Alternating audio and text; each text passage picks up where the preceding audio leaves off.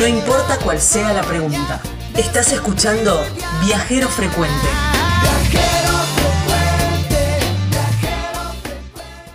Juan Pablo Sarjanovic, eh, ¿quién es, además de ser administrador agrario y, de haber sido el primer argentino, como me comentó hoy al, arranque de nuestro programa, este, que conquistó las, las montañas más altas de más de 8.000 metros? Sí, yo te diría que vos decís hombre eh, administrador agrario, yo te diría hombre de llanura. Pues no, no es hombre de llanuras. Em, hace mucho tiempo me habían dicho, tenés que entrevistarlo porque es un grosso, un grosso de verdad.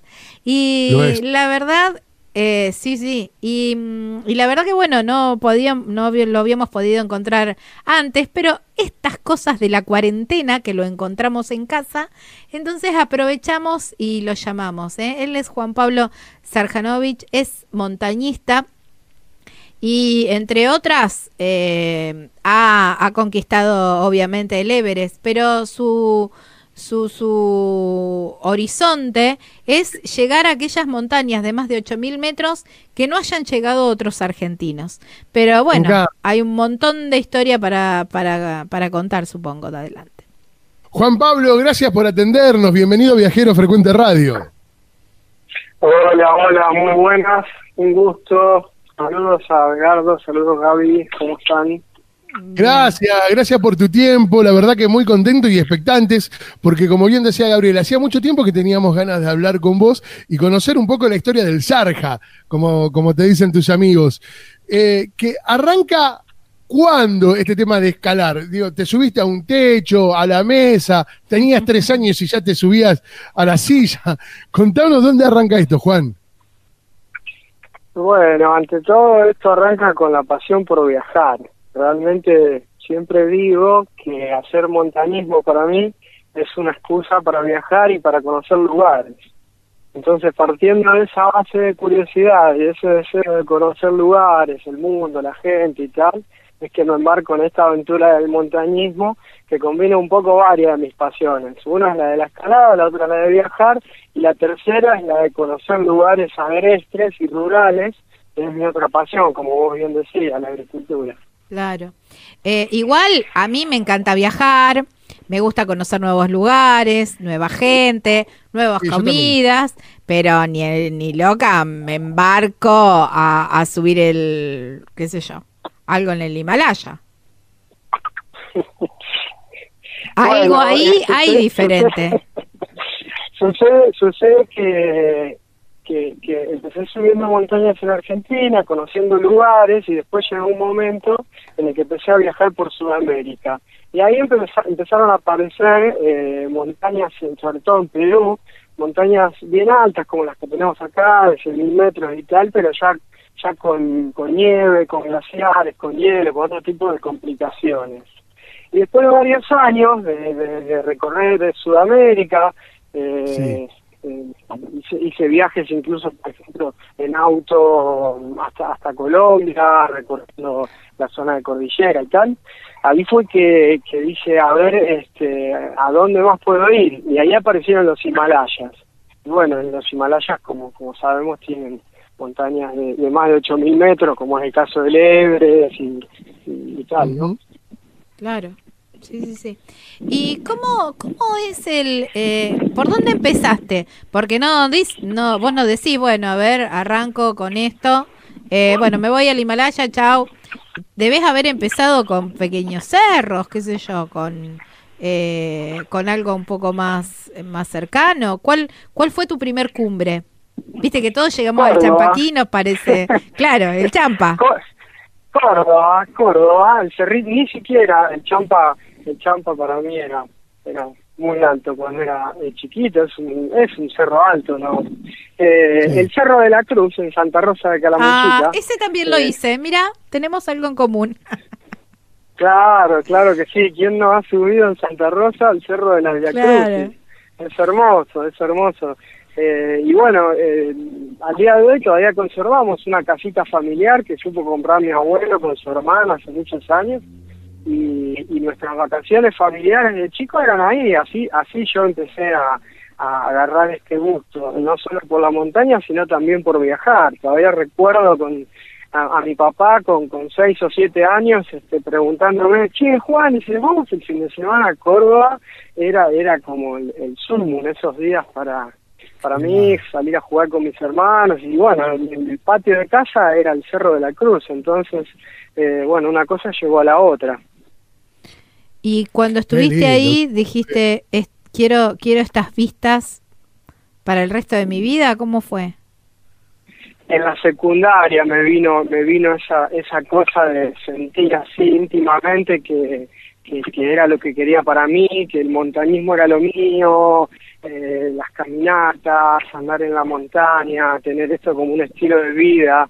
En el colegio nos llevaban eh, eh, todos los años de campamento.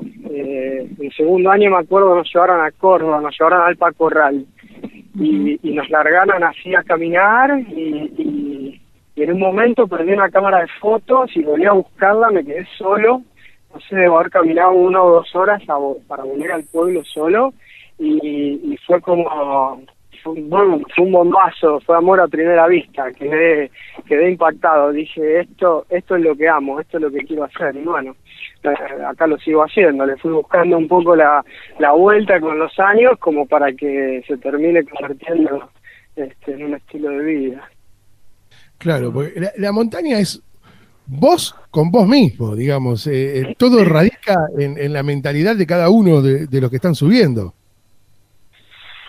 Sí, es una combinación de cosas. Por ejemplo, en el caso de, los Himalayas, ponele, me voy dos meses a Nepal y estoy dos meses conviviendo con, con gente distinta, con religión distinta, con comidas distintas, con costumbres distintas y, ya el solo hecho de, de, tener que adaptarme a eso es, es, es parte de, de la expedición a las montañas y del desafío en sí mismo. Eh, te digo te digo más yo yo soy una persona bastante cauta temerosa si se quiere no no soy de arriesgar de más y, y me cuesta mucho los cambios y tal y fui fui eh, creciendo de a poquito. A mí siempre me gustó viajar, pero cuando llegué a Bolivia por primera vez eh, quedé impactado. No podía creer las diferencias que había de cultura, los contrastes de, religión, de, todo tipo, incluso de, las comidas, de todo. Y, y fui, fui ahí como... Eh, haciendo una escalerita, ¿no? Eh, primero estuve en Bolivia, después me hice una, una gira por Sudamérica, después estuve en Haití, creo que es uno de los lugares más, más, más distintos y raros que, que he visitado hasta el momento. Y, y bueno, después finalmente llegué, llegué a Asia, que también, mamita, eh, tanto Nepal como Pakistán son son países bien, bien distintos a los nuestros, sobre todo Pakistán. Pakistán es, este, es el día y la noche. sí, linda. Contame por qué linda noche y con esa risa de fondo que me tentó más todavía.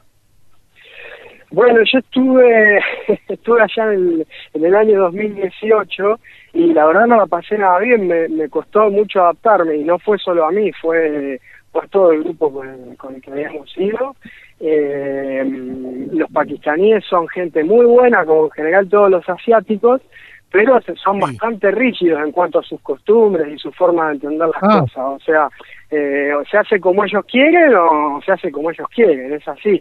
Eh, son, son muy buenos, pero a veces con la buena voluntad no alcanza. Y realmente el contraste es grande. Yo llegué a Pakistán ese año en junio, ellos estaban en pleno Ramadán. Y, o sea, eso significaba que había que, que levantarse. Si querías hacer la vida de ellos, te tenías que levantar a las tres y media de la mañana a comer, que era el horario en el que ofrecían comida, incluso en los hoteles.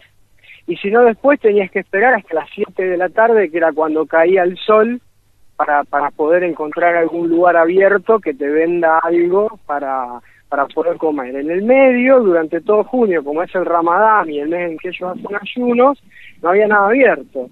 Así que, bueno, te podrías imaginar, este, eh, ya llegás ahí con un jet lag de 10 horas y te encontrás con ese panorama, con todas las mujeres completamente tapadas de punta a punta, los hombres otro tanto, y, y esas reglas tan estrictas, este, mm, bueno, hay que aprender a moverse en ese contexto. ¿Y cómo, cómo sos cuando, para moverte en esto, digamos, sos de decir, bueno, me dejo llevar, consulto? Hay un viajero que dice que eh, la sonrisa es la es el mejor eh, eh, idioma para empezar a, romper el, el, el, hielo, digamos. ¿Y cómo, cómo te manejas cuando, cuando por ahí no conoces demasiado las costumbres y todo eso? Sí, sí, sí, creo que creo que hay que hay que confiar ante todo. Hay que hay que aprender a confiar en la gente.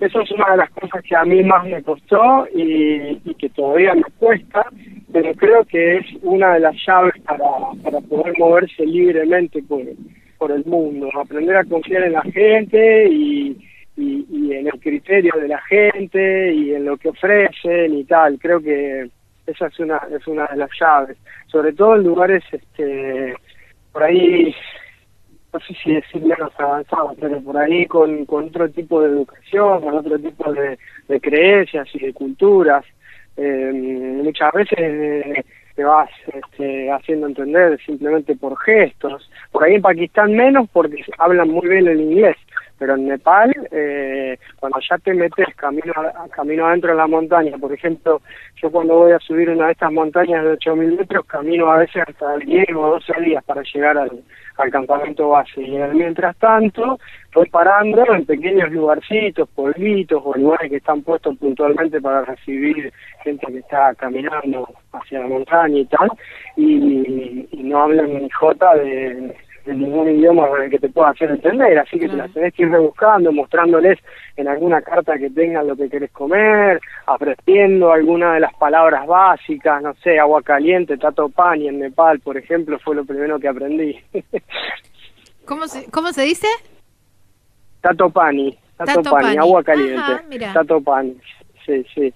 Todavía al día de hoy creo que no sé cuál es agua y cuál es caliente. Pero... Claro, no importa. Vos decís tato pani y te dan... Sí, sí, y lo tengo anotado, lo tengo anotado, si me olvido, porque voy una vez al año, dos meses solamente, entonces, si, si, de un año a otro me olvidé, en Pakistán, por ejemplo, que fui una sola vez, tengo todo anotadito, es muchas gracias, y, bueno, hay algunos códigos que, que, que respetar y, y a partir de ahí, después, bueno, es, es buena voluntad. Ya.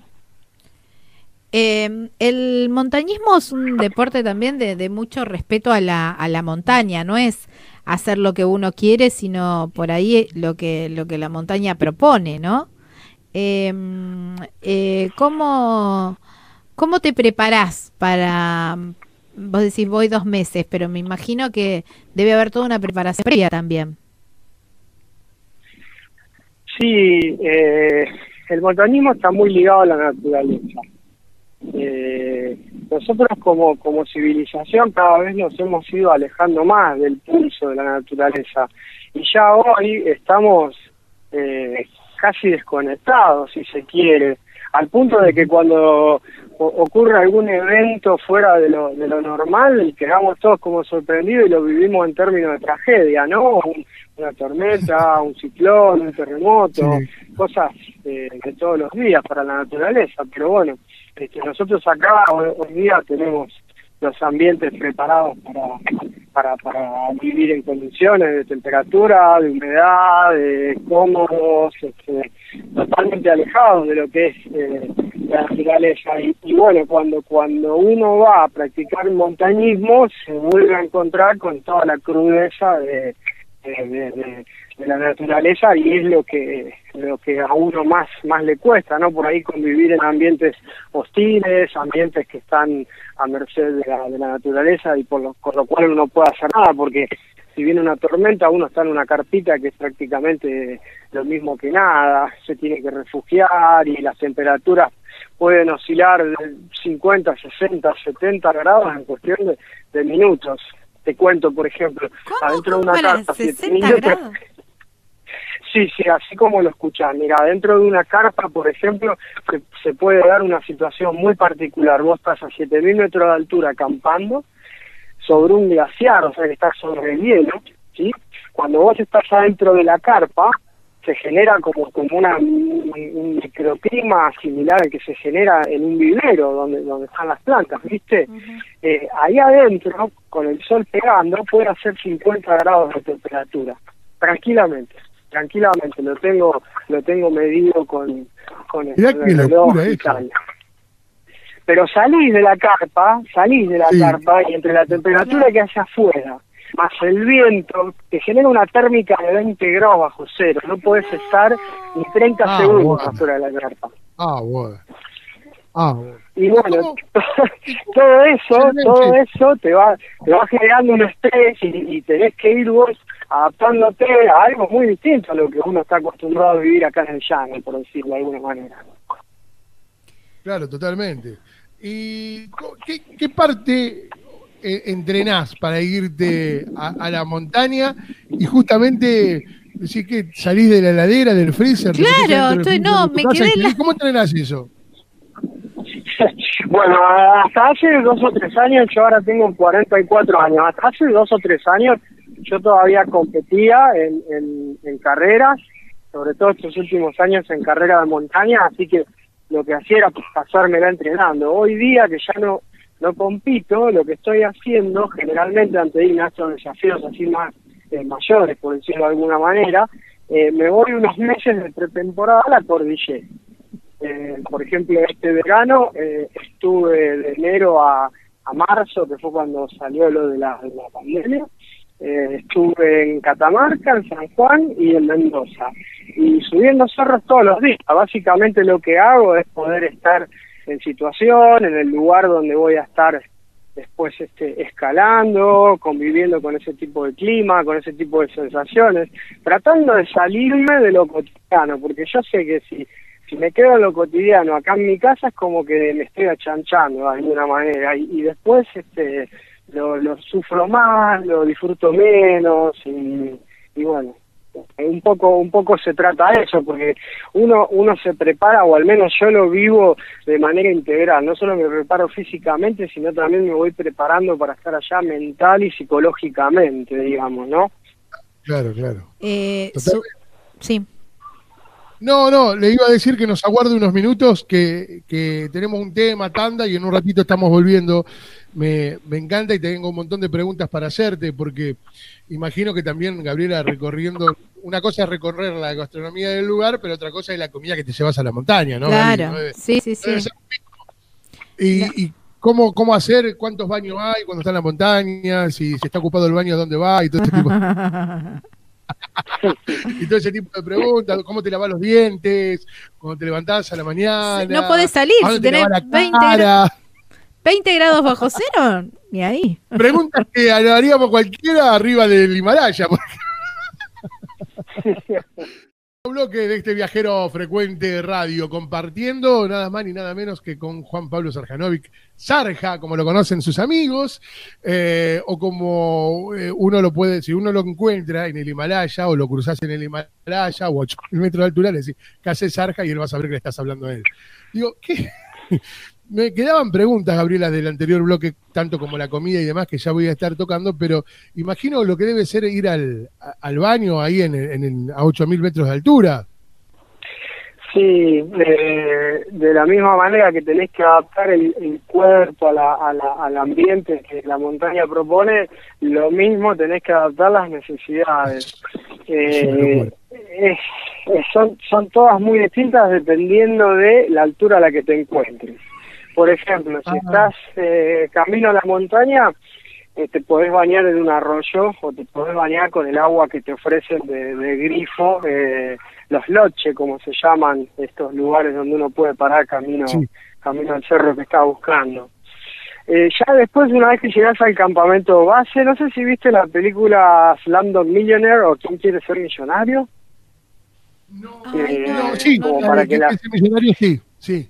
Bueno, como para que la audiencia se, se, se ponga en situación. A ver, eh, que hay que mirar la escena del principio de película donde el nene está eh, en esos inodoros este, eh, que son que son cuatro, cuatro paredes, ¿qué ¿cuánto tenés? Medio metro cuadrado cubierto, un agujero y, y todos los desechos abajo. Bueno, eso es básicamente un, un baño en un campo base de El viejo y querido una de estas excusado. montañas.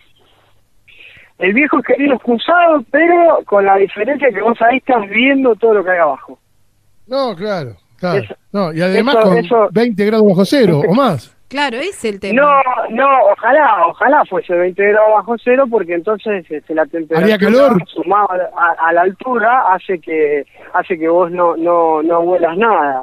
El tema es que en el campo base durante el día la temperatura puede llegar a levantar por arriba de los 10 grados y entonces este un poco se huele. Por eso siempre mi, mi, mi estrategia es ir al baño, ni bien me levanto cuando todavía la temperatura está en torno a cero, incluso por debajo de cero, y, Sí, y ya después ni acercarme a esa zona, ni. No, Claro. ¿qué te van a preguntar? ¿Qué comiste? Ya sabes, ¿Qué comiste? Y ya sabes lo que comiste.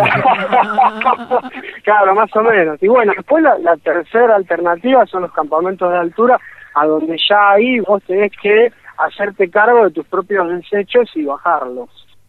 ¿Cómo bajarlos? base. Así como lo escuchás. En Aconcagua, por ejemplo, acá en. Argentina, que tiene campamentos de altura, te ofrecen, junto con el permiso que te dan cuando entras a la montaña, una bolsa. Y esa bolsa la tienes que bajar al final de la expedición y, y, y so pena de multa si no la bajás con todos tus, tus desechos sólidos. ¿no? Ah, eso te iba a decir, el número dos. Cargado. Claro, pero pará, pará, pará. Porque no, yo lo pensé, cuando vos estabas hablando, digo, pero si todo el mundo va y deja, el- deja su apellido ahí, eh, con la cantidad de millones de personas que van, eh, Sí, eso sí. eh, es antiecológico, no, no es posible, no es sustentable. Eh, pero lo que pasa que, a ver, con la temperatura que hay, eso se, se, se congela, ¿o no? Eh, bueno, hay dos cuestiones. Este, No en los creer. campamentos base es el, es el mayor problema porque ahí no se congelan y, y la altura la altura evita que se descomponga rápidamente, entonces Ah, perdura durante claro. mucho tiempo y es nocivo porque la temperatura como suele estar por arriba de cero es, es, es nocivo, extremadamente nocivo. Eh, en el caso de Aconcagua, por ejemplo, ya hubo que mudar el campamento base original que había, porque antiguamente no sabían cómo eh, deshacerse de los desechos. Claro. Eh, hoy día, en el nuevo campo base que hay, lo que se hace es usar unos bidones, creo que de 200 litros, que una vez que se llenan, se tapan y se bajan en helicóptero. Esa, Ah, esa es la cuestión. Porque aparte, Y claro, yo, te peso yo te- tremendo. yo te voy a agregar algo sobre sobre este tema que esta es una opinión mía, pero pero pero pero que creo que la, la creo válida. Mira, eh, la gente se alarma mucho cuando se muestra eh, la basura en la montaña, cuando muestran fotos del Everest, a donde yo no he estado todavía. Yo eh, he estado máximo en la tercera montaña más alta del mundo, en Cerro Cachenyunga. Eh, el Everest es muy poblado, al Everest va mucha gente, efectivamente. Eh, se juntan hasta 800 escaladores, creo, en una temporada para ir a subirlo, más la gente que va caminando a verlo solamente y tal. Eh, ahí uno ve la basura y se escandaliza. Ahora yo yo me pregunto, o sea, eh, ¿y abajo qué? Claro. ¿Abajo qué? ¿A dónde piensan que va la basura? Porque entonces, Claro, si- totalmente. Si, la cuestión es, si la cuestión es hacer algo con esa basura, eh, abajo no se hace nada y tampoco hay nadie escandalizándose. Claro. Entonces, en definitiva, termina siendo toda una cuestión de estética. Ah, que la montaña quede limpia. Claro. Ahora, ¿dónde va a quedar esa basura? No Claro, importa. es verdad. Y yo creo que el mensaje, Ay, yo creo que el mensaje tiene que ser ese. La basura hay que hay que Sí. reciclarla, no hay que hacerla directamente, en todo caso, evitando comprar productos que contengan plástico, productos que no contengan reciclado, productos que generen demasiado residuo. Eh, pero además hay que hay que ocuparse de toda esa basura. Acá en Rosario tenemos un basural enorme que ya es una montaña prácticamente en la ciudad de Soldino y uno viene por la por la avenida Circunvalación y la ve, la ve crecer día a día y eso está ahí. ¿Y, y- y qué hacemos con todo eso? Claro. Yo creo que la, la cuestión Claro. pasa pasa más por ahí, pero bueno, efectivamente nosotros bajamos, bajamos, así seamos muy pocos, así seamos muy pocos, eh, bajamos, bajamos igual todo lo que lo que podemos. O sea, la idea es no dejar rastro. Está bien, esa, está bien y es Claro. perfecto, A- ¿no? a mayor- Sí, claro. A mayor altura, Juan Pablo Sarjanovic es, es menor oxígeno o, o- y hay más esfuerzo también. ¿Cómo, dó- ¿Dónde encontrás esas fuerzas? O, o, no sé, digo, eh, ¿dónde ensayás, practicás la respiración? ¿De qué manera? Porque a, a tanta altura y estar escalando, el, re- el esfuerzo se multiplica. Mira, yo no soy médico, pero más o menos yo lo entiendo así. A medida que vamos subiendo, la presión atmosférica va bajando. Acá, donde estamos ahora hablando nosotros, la presión atmosférica está en torno a mil milibares, creo que son, o no sé qué. A medida que va subiendo, esa presión va bajando, va bajando, va bajando, va bajando.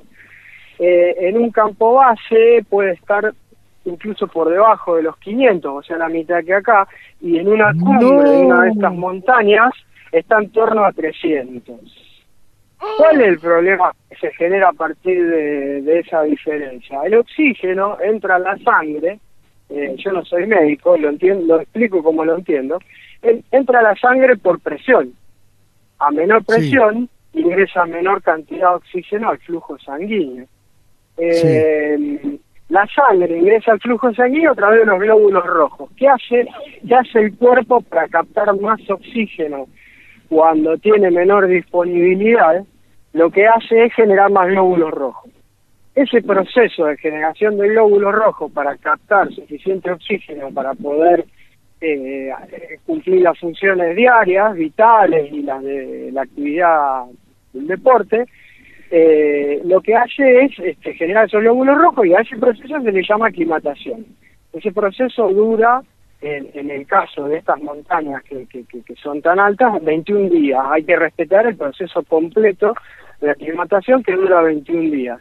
Yo cuando voy a uno de estos cerros lo que hago es ir subiendo y volviendo al campo base cada vez más arriba y volviendo al campo base en, en- en función de buscar esa aclimatación. Lo que hace el cuerpo en esos días es generar más glóbulos rojos, la sangre se espesa y así yo consigo una mejor oxigenación. Después además, por más que esté aclimatado, el esfuerzo es terrible. eh, he llegado a tener que respirar cuatro veces por paso para caminar. Uh, No.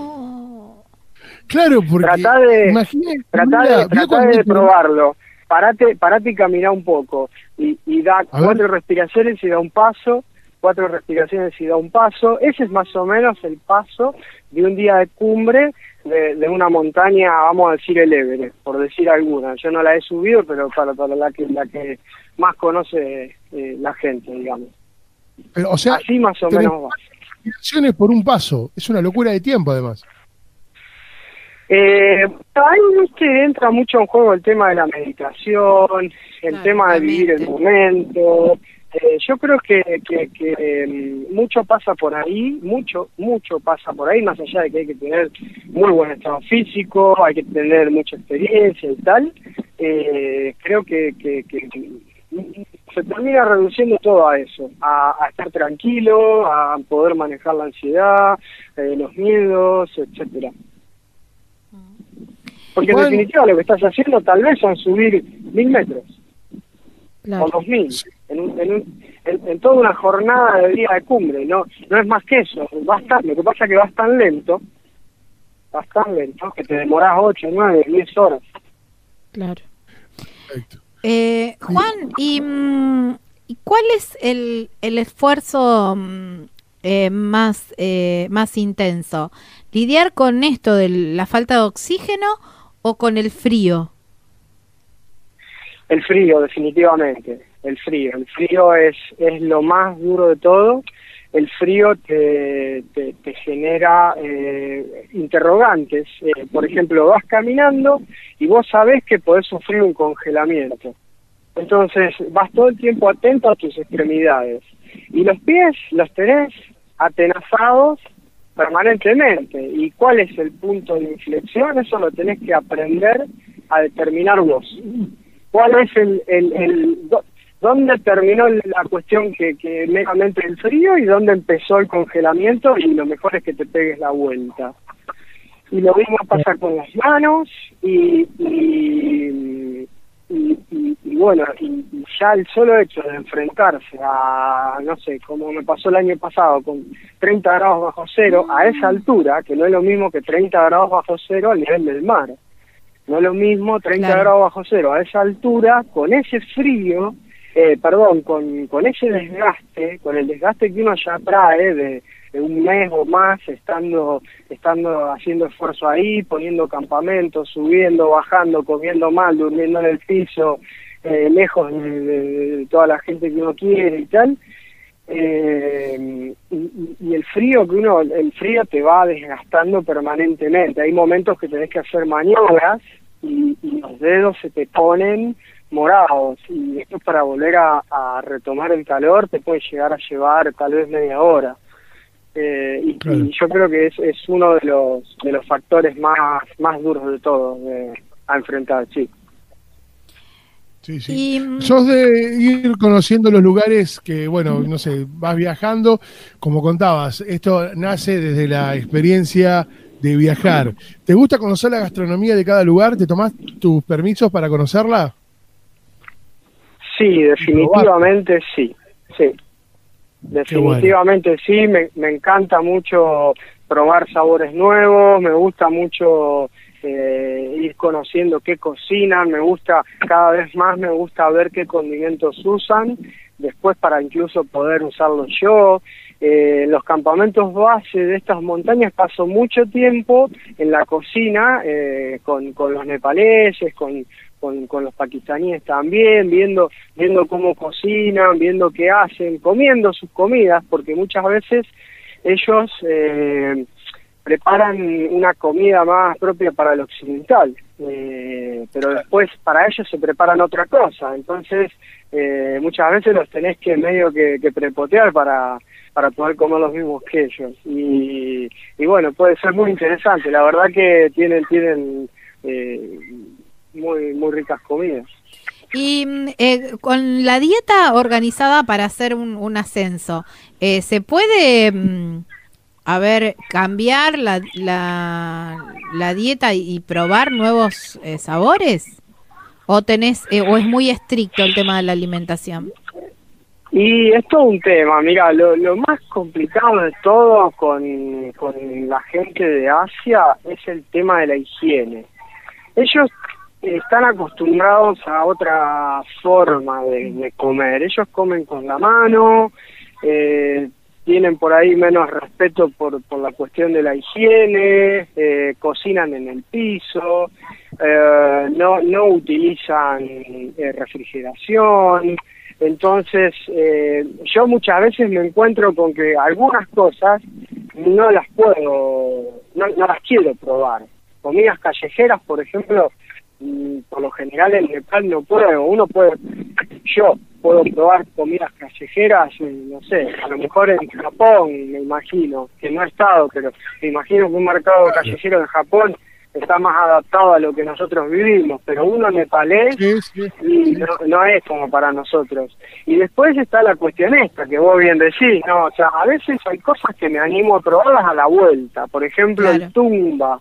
El tumba de Nepal es una especie de mate que tiene como el tamaño de un termo, más o menos, un mate de madera con tapa y bombilla de, caña, y adentro tiene una fermentación de semillas chiquititas, coloradas en su mayoría, que ellas las sacan de un bidón de 200 litros, las van mezclando con la mano, la dejan fermentar, cuando vos pedís tumba, ellos te dan ese termo grande con esa tapa y bombilla, y al lado te ponen un termo caliente de litro y medio.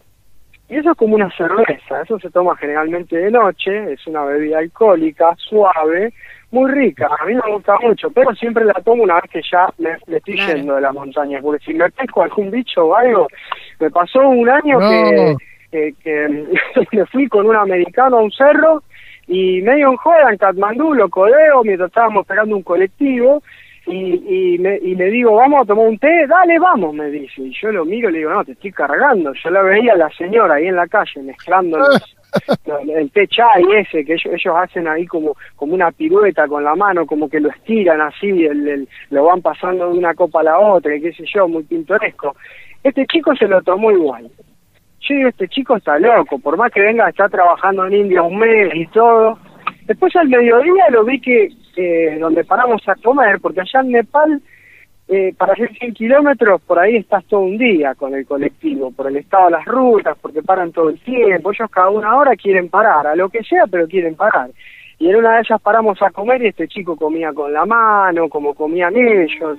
Veníamos con un con un sherpita y nos mirábamos con el sherpa. Digo, ¿qué está haciendo este pibe? Bueno, dicho y hecho, a la noche se agarró un, un coli que estuvo toda la Claro. semana pálido, perdió dos o tres kilos, casi no puede subir el cerro que fuimos a subir.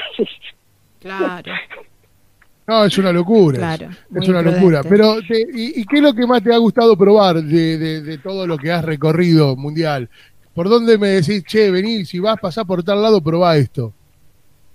Y yo creo que la comida española, eh, además de además de contundente, puede ser bien sabrosa. Eh, cuando hice hace unos años el Camino de Santiago, el clásico, el, el, el- el que sale ahí de, de Roncesvalles o de Saint-Jean-Pierre-du-Port en Francia, eh, fue una experiencia culinaria única, porque en cada ciudad que iba probaba algo distinto, eh, a buen precio y contundente. La verdad que eh, creo que creo que como España y bueno y, y, y quienes han heredado la, la, la cocina de ellos los peruanos creo que para mí de, de- de los pocos países que conozco en el mundo eh, eh, las mejores eh, comidas las he probado ahí ¿Cómo sigue el proyecto Sí. 8000 ahora? Antes que se nos acabe el tiempo, que estamos al límite y sos para 20 programas. ¿Cómo sigue este proyecto de 8000? Bueno, eh, a ver, así, bien básico. Hay 14 montañas de más de 8.000 metros, todas en Asia, repartidas entre Sí. Nepal, Asia, China y, y Pakistán, ¿sí? De muchos países ya han subido las 14, ¿sí? Argentina todavía tiene pendiente dos. Y yo estoy detrás de, de ese desafío, de lograr Ajá. subir esas dos, esas dos montañas de más de 8.000 metros que todavía no vieron la bandera argentina en la cumbre. Una es la novena altura del mundo, que se encuentra en Pakistán, es el Nanga Parbat, ya tuvo tres intentos argentinos, el más reciente concluyó con la muerte del escalador, un montañista muy reconocido que se llamaba Mariano Galván, y la décima altura del mundo, que está en Nepal, que era donde estaba yendo ahora antes del coronavirus, que también tiene tres intentos argentinos sin ninguna cumbre, y está, está en una zona muy, muy bonita, muy recomendada para para recorrer, es uno de los trekking más visitados del mundo, está en Pokhara, que es la segunda, está cerca de Pokhara, que es la segunda ciudad más grande de, de Nepal, y se va mucho en un trekking que puede ir de 10 a 30 días, todo alrededor de esta montaña, hasta su campo base y se vuelve. La idea mía es no solo ir al campo base, sino intentar subirla y volver para contarlo. Sí, seguramente. Y yo te quiero hacer una última preguntita con eh, ¿qué es qué es lo que más se disfruta? El, el camino, el, el hecho de, ir subiendo o bajando y, o el momento de, de la llegada.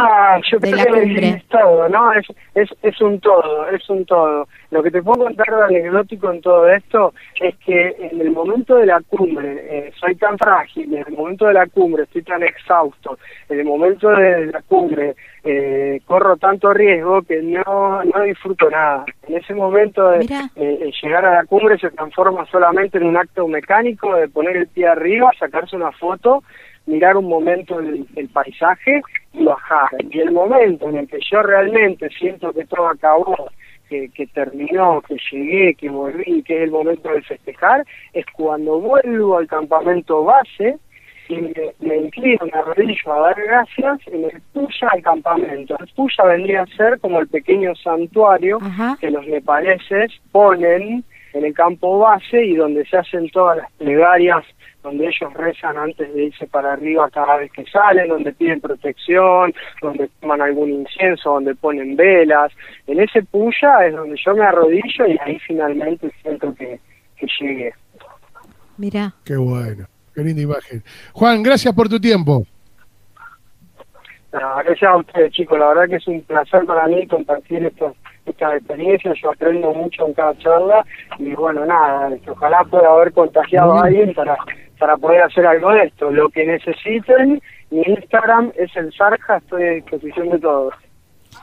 Bueno, muchísimas gracias. Un beso enorme. Un abrazo gigante. Que lo pases muy bien. Un saludo. Un saludo para ustedes. Estás escuchando Viajero Frecuente. Encontranos en Facebook como Viajero Frecuente Radio, en Twitter arroba Viajero Radio, en Instagram Viajero Frecuente Radio. Vamos a viajar, si no es ahora, ¿cuándo? ¿Cuándo?